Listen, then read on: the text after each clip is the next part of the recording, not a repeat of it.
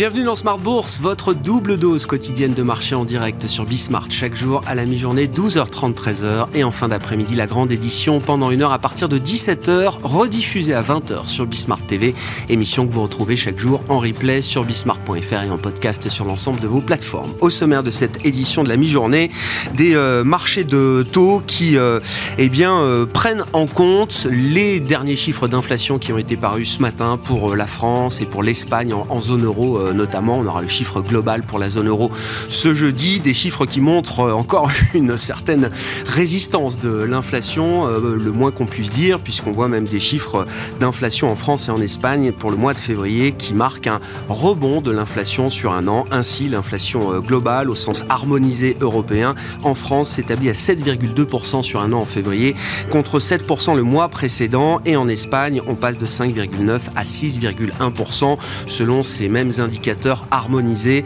au niveau euh, européen.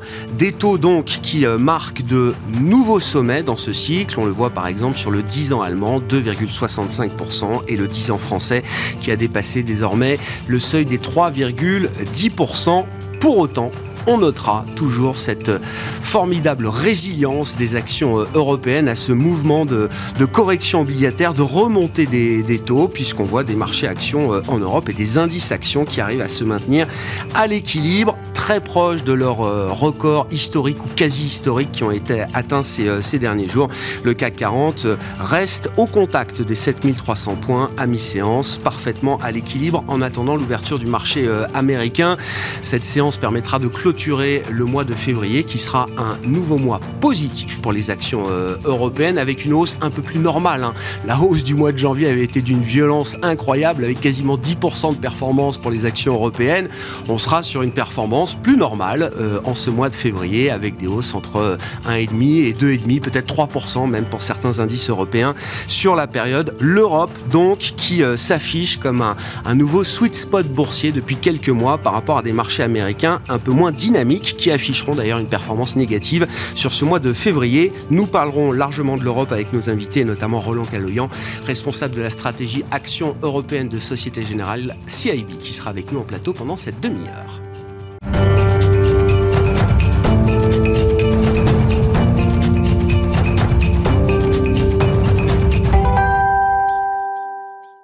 D'abord, notre rendez-vous hebdomadaire avec euh, les stratégistes de CPR Asset Management et c'est Juliette Cohen qui est avec nous par téléphone pour entamer cette émission. Bonjour et bienvenue Juliette. Merci beaucoup d'être euh, avec nous. Vous euh, mettez à jour chaque mois des scénarios tactiques de marché pour des horizons tactiques de 2-3 mois et donc la dernière mise à jour a été opérée en cette fin de mois de février. Juliette, qu'est-ce qu'on peut dire peut-être de, de l'idée un peu prédominante dans ces scénarios de marché que vous réajustez régulièrement? Est-ce qu'on a toujours l'idée que le processus de désinflation peut encore se poursuivre devant nous? Alors sur euh, sur l'inflation, hein, on voit que le processus des inflations est bien enclenché aux, États-Unis, euh, même si les, derniers chiffres qu'on avait eu pour le mois de janvier étaient un peu décevants, euh, ça ne remettait pas en cause le, scénario global d'une d'une désinflation en, marche. en revanche, pour l'Europe, on voit que la situation est peut-être un petit peu plus compliquée.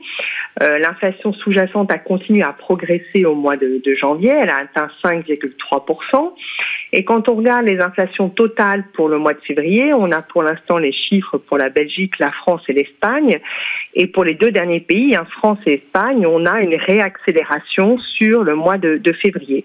Donc on voit que euh, en Europe, hein, la situation est un petit peu différente et qu'on n'a pas encore entamé clairement euh, un mouvement de euh, désinflation. Est-ce que c'est juste une question de timing pour l'Europe euh, de ce point de vue-là, euh, Juliette euh, Est-ce qu'il y a quand même l'idée que l'inflation qu'on constate toujours en Europe, et effectivement, certains pays affichent de nouveaux taux records d'inflation, est-ce qu'on a quand même l'idée que ce phénomène désinflationniste qu'on constate aux États-Unis va arriver en Europe dans les prochains mois? Oui, tout à fait. Euh, déjà, on a quand même la, la bonne nouvelle euh, des prix de l'énergie hein, qui, euh, qui partout en Europe euh, refluent, que ça soit le gaz ou l'électricité. On a des bonnes nouvelles à attendre de ce côté-là. Et puis sur euh, la, la, dynamique d'inflation sous-jacente, euh, on va bien sûr voir euh, les effets de l'amélioration des chaînes d'approvisionnement et puis aussi les premiers effets de la politique monétaire de la BCE. On sait que ça, ça joue toujours avec un, un temps de, retard, mais ça fait maintenant six mois que, la BCE, un peu plus de six mois que la BCE a commencé à remonter ses taux et on va voir les premiers effets vraiment se matérialiser dans les mois qui, viennent. Donc c'est vrai qu'il y a ce, décalage avec les États-Unis, mais que la, tendance normalement devrait, euh, devrait euh, s'infléchir dans les mois qui viennent. Ça, c'est un, schéma qui, euh, qui comment dire, c'est un schéma pour lequel vous mettez une probabilité de quel ordre aujourd'hui, Juliette? L'idée que le phénomène désinflationniste peut encore se poursuivre et peut commencer même d'une certaine manière en Europe dans les prochains mois. Alors si le scénario central hein, de soft landing euh, a maintenant une probabilité de 55%, il est un peu cette probabilité est un peu plus faible que celle qu'on avait au mois de, janvier, hein, qui était de 70%. Euh, et euh, nous avons quand même renforcé la probabilité d'un scénario d'inflation persistante ou euh, de, de, chemin plus heurté dans, dans la baisse de l'inflation à horizon trois mois. Et donc ce scénario-là monte de 10 à 30% de probabilité d'occurrence. Qui explique le mouvement qu'on voit sur les taux, j'imagine, euh, la prise en compte effectivement d'un scénario de risque d'une inflation plus résistante, plus persistante que prévu encore, euh, Juliette. Hein. Oui, tout à fait. On a vu les fortes réactions de, marché qu'on a pu avoir aux, chiffres d'inflation euh, euh, américaine. Euh, là aussi, hein, aujourd'hui, sur le, les chiffres français et espagnols qui sont sortis ce matin, la, réaction a été assez assez forte. Et donc, on ne peut pas non plus écarter le fait que les banques centrales soient doivent être un peu plus restrictives que, ce qui était anticipé pour lutter contre une inflation qui est plus persistante aussi que ce que l'on pouvait euh, envisager. Dans ce scénario-là, qu'est-ce que ça pourrait impliquer, euh, par exemple, du côté de la Banque centrale euh, européenne? On va très vite revenir dans la séquence des réunions de Banque centrale, le 16 mars notamment pour la BCE. les investisseurs espèrent avoir un peu de visibilité au-delà de la hausse de taux de 50 points de base qui a déjà été confirmée pour le prochain meeting. Oui, pour mars, donc la, situation est claire, ça devrait être 50 euh, points de base. Euh, nous, dans ce scénario donc de persistance de l'inflation, on voit un mouvement de plus de 50 points de base en mai.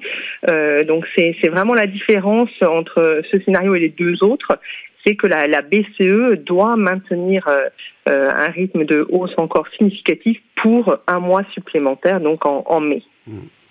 Bon, 30% donc de, de, risque de persistance de, l'inflation, à une probabilité qui a été euh, revue en forte hausse. Il reste 15% de probabilité si les calculs sont bons. Euh, Juliette, quel est le scénario euh, auquel vous attachez cette probabilité de 15%, qui est donc le scénario de risque minoritaire? Alors le scénario de risque minoritaire, il a, il a changé. Euh, le mois dernier, on, on avait un risque de récession. Maintenant, on le voit pas à, court terme, et donc on l'a remplacé par un scénario de no landing euh, où euh, on aurait euh, une réaccélération des, des prix de, de l'énergie, une activité qui, qui serait euh, un peu plus soutenue que dans le, le scénario de, de, soft landing, des hausses de taux aussi un petit peu de taux longs un peu plus fortes, mais ce scénario quand même serait serait dominé par l'idée que l'activité serait serait mieux orientée et donc ça serait favorable au marché action. Donc ce scénario-là, c'est euh, légère hausse des, taux longs, mais aussi euh, hausse assez substantielle des, marchés actions.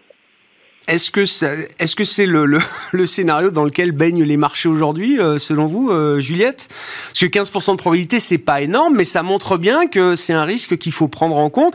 La séance du jour est, marquante. Hein. La correction obligataire est, est, assez marquée, avec des taux, je le rappelle, des taux longs, notamment en Europe, qui sont au plus haut du cycle et des indices actions européens qui sont sur des sommets quasi historiques également.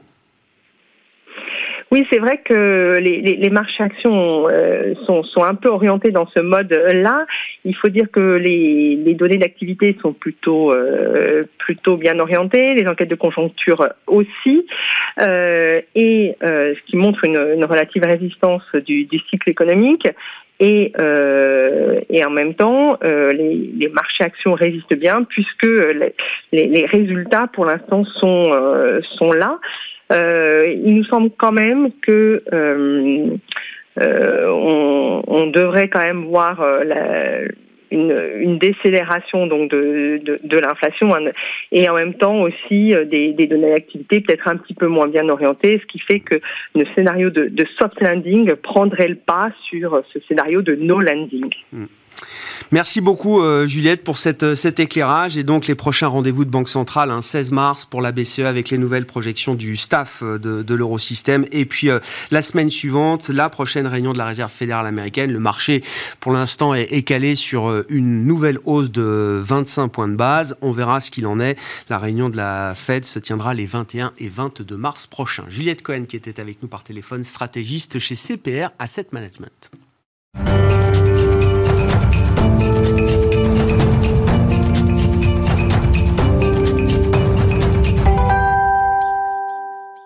Focalisons-nous à présent sur les marchés d'actions européennes avec Roland Caloyan à mes, côtés en plateau, responsable de la stratégie action européenne de Société Générale CIB. Bonjour et bienvenue euh, Roland. Bonjour Grégoire. Merci beaucoup d'être euh, avec nous. Too Fast, Too Furious, c'était le titre de la note récente que vous avez publiée chez euh, Société Générale CIB concernant la situation des marchés d'actions en Europe. Roland, avant de se poser la question de savoir si ça va trop vite, trop fort, est-ce que ça va dans le bon sens? Euh, on, a quand même une séquence de plusieurs mois derrière nous qui ont permis aux indices actions en Europe, le stock 600 par exemple, de reprendre 20% par rapport au point bas qu'on connaissait fin septembre. Est-ce que jusqu'à ces niveaux-là, le marché est orienté dans le bon sens? Est-ce qu'on a de la substance qui est venue nourrir et rendre cohérent ce mouvement de marché qui a surpris beaucoup de monde euh, à l'époque? Le marché est monté pour des bonnes raisons, ça il faut le dire. Euh, on a eu la réouverture de la Chine, on a quand même des chiffres conjoncturels avec des indicateurs comme les PMI qui ont aussi rebondi. L'inflation, euh, sauf les derniers chiffres, mais depuis quelques mois, donnait quand même des signes aussi euh, tassement. On a eu aussi euh, des résultats qui sont plus ou moins bons, mais en tout cas, on n'a pas eu la catastrophe que certains pouvaient attendre. Euh, on a aussi passé l'hiver. Rappelez-vous les débats qu'on pouvait avoir en octobre, novembre sur est-ce qu'on va avoir euh, des contraintes euh, au niveau énergétique parce qu'on n'aura pas assez d'énergie. Donc on a réussi, hein. on est quasiment en train de sortir de l'hiver. Enfin, dernier point, il y a beaucoup d'indicateurs qui montrent aussi que, avec la réouverture de la Chine, tout ce qui est problématique de chaîne d'approvisionnement, c'est en train de, de, se, de se résorber aussi. Donc tout ça, c'est que des bonnes nouvelles euh, pour le marché action. Euh, et donc, effectivement, on a un marché qui a surfé sur ces bonnes nouvelles. Après, on peut discuter de la vitesse à laquelle c'est allé. Mais en tout cas, toutes ces bonnes nouvelles étaient euh, des raisons d'être plutôt acheteur et plutôt positionné sur le marché action fin d'année dernière ou début d'année. et le marché les a déjà bien intégrés. Hmm. Pourquoi est-ce que ça va aussi vite? Parce que c'est la question que vous posez. Est-ce que ça ne va pas trop vite, trop fort? Je, crois que d'ailleurs vous mettez pas de point d'interrogation, donc vous il y a déjà une forme de réponse. Mais pourquoi est-ce que ça va aussi vite? Même les professionnels sont euh, surpris de la vitesse du mouvement. Parce que, par exemple, sur l'inflation, on s'attendait vraiment à ce que euh, on a une décélération sur des effets de base à partir de mars. On voit qu'on a déjà eu des chiffres qui ont commencé à donner des signaux. Euh, de, décélération dès fin 2022. Donc le marché a déjà anticipé ce, scénario. Sur la Chine, pareil. On a dès qu'il y a eu l'annonce de la réouverture, le marché s'est dit ça y est, c'est parti. Il va y avoir déjà, déjà la croissance va rebondir, tout va réouvrir, etc.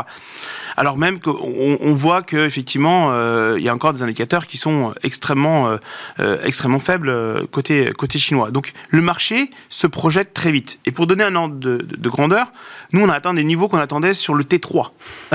Donc, le, fin janvier, début février, après un mois, on a déjà atteint des niveaux qu'on aurait pu avoir euh, pour le troisième trimestre 2023. Euh, ah Votre mesure, c'est le stock 600, donc on est à 450, 465, même pour le, stock 600. Aujourd'hui, c'est ce que vous prévoyez euh, pour l'automne, quoi. Oui, et sur le CAC 40, on, avait un chiffre autour de 7100. On est, on est, on est quoi? On est 3% au-dessus aujourd'hui. Donc, effectivement, on voyait le marché rester dans un tunnel cette année. Euh, avec un point haut euh, qui est actuellement euh, le niveau des, marchés. Donc il y a effectivement ce qui est important aussi de dire, c'est que ce mouvement-là, ça a été fait énormément sur les multiples de valorisation. Donc le marché s'est revalorisé. C'est pas que les, les, croissances ont été revues à la hausse. Peut-être ça va venir, mais en tout cas pour l'instant, c'est vraiment des jeux de multiples qui étaient extrêmement déprimés en juin, en septembre, et aujourd'hui, on se retrouve sur des niveaux plutôt proches de la moyenne historique. Hmm. Pourquoi est-ce que vous résistez à l'idée de réévaluer vos objectifs euh, à ce stade, euh, euh, Roland? En plus, on sort quasiment de la, de la, période de publication de, résultats, donc se pose la question de la valorisation des, marchés après le re-rating. Quels enseignements on peut tirer justement des publications, des messages, des guidance? Est-ce qu'il y a quand même l'idée que les anticipations bénéficiaires peuvent être réajustées à la hausse ou est-ce que non? On est déjà bien, euh, comment dire, on est déjà bien pricé de manière faire par rapport à ce qu'on peut attendre encore sur les prochains trimestres. Eh bien, nous, quand effectivement il y avait dans le marché un scénario assez déprimé sur la croissance, on avait un scénario où on allait éviter une récession ou avoir une récession vraiment très très faible. Et donc effectivement, par rapport à ce qui était pricé et par rapport à ce qu'on pouvait attendre, il y avait effectivement une opportunité pour nous euh, d'achat. Euh, que ce soit en juin ou, en septembre euh, euh, dernier. Aujourd'hui, on n'a pas réévalué notre objectif de croissance. On ne dit pas qu'on va retourner sur les niveaux de 2%, 3% de, croissance. Donc on a du mal effectivement à avoir des, arguments pour revoir fortement à la hausse la partie croissance bénéficiaire. Alors après, il reste, est-ce que les multiples peuvent continuer à tirer le marché? Bien écoutez, les multiples, il faut les comparer au taux. Euh, et aujourd'hui, quand je fais ce petit exercice par rapport au taux allemand, vous l'avez dit, qui atteint encore des, nouveaux plus hauts à, 2,65, euh, je me retrouve sur des niveaux de valorisation relatifs des marchés actions européens qu'on n'avait pas vu depuis 2010, 13 ans, qu'on n'avait pas vu le marché actions aussi cher par rapport au marché de taux. Hmm. Donc, effectivement, si les taux venaient continuer à monter parce qu'on a des bonnes nouvelles sur le plan conjoncturel, parce que la BCE, c'est aussi quand même, euh, à moins les, les, les, mains liées pour, pour pouvoir agir maintenant pour euh, combattre l'inflation. On a vu les chiffres quand même de ce matin n'étaient pas non plus euh, très rassurants pour la BCE. Eh ben, on pourrait voir effectivement les taux continuer à se tendre. Et je pense qu'effectivement, au bout d'un moment, ça peut freiner, voire même commencer à contracter euh, les multiples euh, sur les marches actions. Donc c'est pour ça qu'effectivement, moi je reste à l'aise plutôt avec mon tunnel, avec un point haussier à 460. On s'est posé la question, hmm. est-ce qu'après ce rallye, on a envie de se renforcer ou de prendre un peu de profit, de voir, d'attendre, de temporiser? On est plutôt envie de, de prendre des profits sur les poches qui ont très très bien fait de temporiser euh, et, éventuellement d'attendre un meilleur point d'entrée euh, dans les prochains mois. Ça, c'est le raisonnement euh, clinique fondamental du stratégiste. Quand vous regardez le positionnement des, investisseurs, et vous avez des outils qui permettent de regarder ça, évidemment, précisément chez Société Générale CIB, est-ce que cette logique de pain trade, est-ce qu'elle est encore euh, en place aujourd'hui Est-ce qu'elle peut prévaloir encore? Je crois que c'est ça qui surprend aussi beaucoup de monde. C'est l'idée que on est obligé de courir après le papier parce qu'on n'est pas assez exposé au marché européen. Et je le dis avec euh, avec euh, un peu d'enthousiasme, qui, qui s'affiche comme le sweet spot boursier quand même des, des derniers mois. Et donc, ça met de la, de la douleur et de la pression sur certains investisseurs. Alors, effectivement, dans nos, dans nos chiffres, on a vu pour la première fois depuis, depuis fin 2022 et, et le début de, de la guerre, on a vu des entrées nettes mm. euh, sur les fonds actions européens qu'on mesure sur les fonds mutuels, les ETF, etc. Donc effectivement, ça veut dire qu'il y a une réallocation en faveur de, l'Europe après euh, des mois et des mois de décollecte où effectivement les investisseurs internationaux beaucoup basés euh, aux États-Unis, en Asie, mais pas que. Il y a aussi des investisseurs basés en Europe qui étaient sortis du marché action européen et préféraient par exemple les États-Unis parce qu'il y avait une meilleure euh, visibilité. visibilité, en particulier sur la partie énergétique. Euh, d'autres sont peut-être aussi repositionnés sur la Chine avec, avec une, opportunité. Mais là, on voit effectivement que depuis début 2023, l'Europe a effectivement vu des retours d'investissement, ce qui peut expliquer aussi la surperformance des actions européenne par rapport au marché américain. On sait aussi que les GAFA, qui sont très gros hein, et, très lourds dans les indices, euh, ont un petit peu des problèmes en ce moment, hein, ces, valeurs de croissance. Donc ce qu'on voit effectivement aussi, c'est qu'à l'intérieur des marchés actions européens, les investisseurs vont venir chercher aussi des valeurs de croissance, des belles valeurs, euh, qui ont des belles histoires. Euh, par exemple des industriels, par exemple des valeurs du luxe, mmh. et c'est celles-là qui ont aussi tiré le marché sur les dernières semaines. C'est intéressant parce que verra, c'est l'histoire qui euh, nous le dira, mais il y a quand même l'idée que la perception peut-être du, du, statut euh, boursier de l'Europe est en train euh, d'évoluer, vous le dites. Alors l'Europe, c'était forcément value. Il y a toujours des composantes value importantes et j'imagine que c'est peut-être intéressant toujours d'ailleurs euh, en, en, ce moment, mais cette idée de, de, croissance, elle est assez nouvelle. Quand on regarde la composition des indices au sein de l'Eurostox, on voit bien qu'on a beaucoup plus d'entreprises de croissance aujourd'hui, en tout cas qui affichent des croissances bénéficiaires parfois autour de, de 10%. Quand il y a 10 ans, c'était les banques, les Santander, etc., qui n'étaient pas franchement des véhicules de, croissance euh, spectaculaire et très enthousiasmant d'ailleurs pour les, investisseurs. Euh, les choses changent et je, pense que la perception met du temps aussi à s'ajuster peut-être à ces, changements. Oui, alors après, euh, pour, ce qui est intéressant, on parle évidemment quand on compare les valorisations du marché américain et européen, on, a tendance à comparer deux, euh, deux bêtes très différentes ouais. hein, par leur composition euh, sectorielle.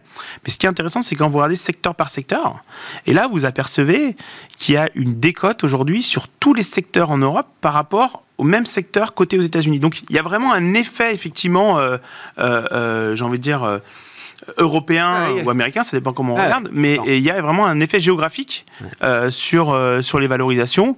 Donc malgré effectivement le rebond euh, qu'on a eu depuis, depuis le début de l'année et la surperformance d'actions européennes, quand on regarde, on continue à avoir une, une décote, et même dans le marché, je, je, cette idée aussi est importante pour ceux qui font du relatif et du positionnement gé géographique, oui, la décote est en train de de, de, de, continuer à, commence à baisser avec la surperformance européenne, mais elle est de 30% par rapport au marché américain. Mmh. Pour vous donner un ordre de grandeur, 30% c'est le point bas historique qu'on avait atteint euh, durant la grande crise financière. Donc aujourd'hui encore, malgré la surperformance, on avait atteint une décote de 35% il y a quelques mois en septembre. Alors, on est en train de, de, de, de cette décote rebaisse, mais on reste quand même très très euh, attractif. De 35 à 30%, quoi. Voilà. Parce que c'est exactement le même discours que vous teniez le 30 septembre quand vous étiez venu nous voir à cette exactement. époque. Donc on a réduit un peu, mais ça reste quand même un écart de valorisation euh, de 30% entre l'Europe et, les, États-Unis. Bon, comment on aborde cette nouvelle euh, phase de marché euh, en se disant qu'il y a peut-être matière à être encore investi quand même sur les marchés euh, actions européennes derrière les multiples des, indices? Qu'est-ce qu'on peut dire des écarts peut-être sectoriels en matière de valorisation? Et est-ce que il faut avoir l'idée de rotation peut-être dans les portefeuilles qui ont bien fonctionné jusqu'à présent? Alors, Le grand thème de 2022, c'était défensif contre cyclique. Il fallait être défensif au début de l'année mmh. et puis la deuxième partie de l'année, il fallait avoir un positionnement pro-cyclique. Mmh ce qu'on était. Donc aujourd'hui, on prend un peu de profit sur, sur, sur notre positionnement, ce qu'il fallait avoir aussi au début d'année. Et on pense que dans les mois à venir, le débat va redevenir euh, value contre croissance. Voilà. Pourquoi? Parce qu'effectivement, il y a euh, l'aspect taux qui est en train de, de, se mettre en place. Et puis, quand on regarde un petit peu euh, dans le marché, c'est intéressant parce qu'on peut se dire, voilà, le marché est légèrement en dessous de sa moyenne historique, c'est assez attractif, etc. Mais si vous regardez dans le détail, euh, sur une trentaine de secteurs, vous avez les trois quarts de secteurs qui sont déjà à la moyenne, voire au-dessus. Ah, Donc si effectivement le marché et semble si attractif, encore européen, c'est parce que vous avez quelques secteurs ouais. euh, qui se traitent avec une forte décote par rapport à leur historique. Donc c'est les secteurs value, euh, l'automobile, les financières, euh, l'énergie par exemple, qui aujourd'hui se traitent avec des multiples extrêmement faibles par rapport à leur moyenne historique. Mmh. Donc c'est là où effectivement on joue, on va trouver de la valeur aujourd'hui et qu'on va essayer de, de positionner les, les, les portefeuilles. Bon, et la période de publication valide l'idée que dans ces secteurs-là, euh, les entreprises de ces secteurs affichent des résultats qui peuvent justifier peut-être une revalorisation de ces secteurs value encore décotés, trop décotés peut-être, euh, Je pense que ce qui va être important pour, pour ces secteurs-là, c'est euh, au-delà des résultats 2022, ce que, ce que regarde le marché, c'est les guidance pour 2023. Parce que 2022, on avait déjà trois, trois quarts des, des trimestres. Ouais. Euh, sur, sur 2023, des questions vont se poser en particulier sur les marges, sur euh, euh et Enfin, quand on pense par exemple à un secteur comme l'automobile euh, qui, qui, a un niveau de marge très très très très important, je mentionnais tout à l'heure en, en, préambule que sur la chaîne d'approvisionnement il y a des améliorations. Donc euh, la question c'est est-ce qu'on va pouvoir faire tourner les usines à plein régime. Est-ce que la production va réussir euh, à rattraper l'offre qui reste très importante hein, sur les voitures électriques, mais pas que, euh, donc sur, sur, la demande de voitures? Donc les questions vont se poser là. Sur, sur un secteur comme l'énergie, évidemment, euh, le prix du baril, hein, qui est quand même relativement bas, qui, a bien rebaissé. Donc avec la réouverture de la Chine, euh, est-ce qu'on va avoir une demande beaucoup plus vigoureuse? Parce qu'il faut avoir en tête quand même que bah, les Chinois vont reprendre leur voiture, aller travailler, puisqu'on on a une réouverture euh, assez importante, revoyager aussi. Donc tout ça va certainement aussi stimuler la demande de, pétrole. Et donc, quid du prix? Quid de la réponse sur la partie aussi offre? Parce qu'on sait qu'elle est relativement limitée, euh, en particulier par l'OPEC, etc. Donc, moi, je pense effectivement que les, investisseurs se posent beaucoup de questions sur, euh, sur, euh, sur ce secteur-là, ce qui explique la prime de risque qu'on peut avoir, la décote qu'on peut avoir. Et c'est cette décote-là qu'on a envie, nous, d'aller d'aller capturer. ouais. Je comprends. Donc on est passé du match défensif cyclique à euh, le traditionnel euh, match euh, value growth aujourd'hui et donc c'est plutôt la partie value pardon qu'il faut privilégier à ce stade. Merci beaucoup Roland, merci d'être venu nous parler des actions européennes avec des indices qui restent proches de leur sommet historique à ce stade, hein, je le rappelle, avec des taux au plus haut, 2,65 sur le 10 ans allemand, plus de 3,10 sur le 10 ans français et le CAC 40 qui se maintient à mi-séance sur le niveau des 7300 points. Roland Caloyan qui était avec nous au plateau, le responsable de la stratégie action de Société Générale CIB. Voilà pour cette édition de la mi-journée. On se retrouve à 17h en direct sur Bismart.